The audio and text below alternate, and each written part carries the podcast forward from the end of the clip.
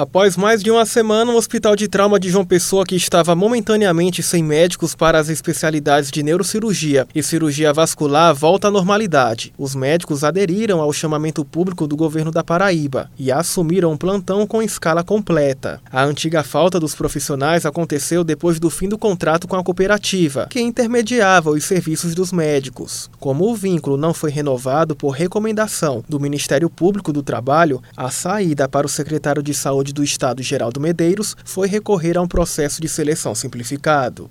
Nós tivemos 21 habilitados nas três especialidades. 12 desistiram, tivemos nove profissionais que assumiram as funções aqui no hospital, os oito cirurgiões de tórax e uma cirurgião vascular, e os neurocirurgiões não apresentavam nenhum neurocirurgião disponível, daí os neurocirurgiões e vasculares resolveram se inscrever nesse processo seletivo simplificado e, consequentemente, se habilitarem para continuar trabalhando no hospital através de um concurso público.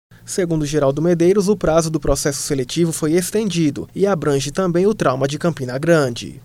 E o processo seletivo ele se estende até é, maio de 2021. Está aberto o processo seletivo para PJ e já foi publicado no Diário Oficial do Estado a abertura do processo seletivo simplificado para o trauma de Campina Grande em cirurgia vascular, neurocirurgia e cirurgia torácica. De acordo com a Secretaria de Saúde da Paraíba, apesar dos dias sem escalas completas dos médicos, nenhum paciente no trauma de João Pessoa ficou sem realizar os procedimentos cirúrgicos.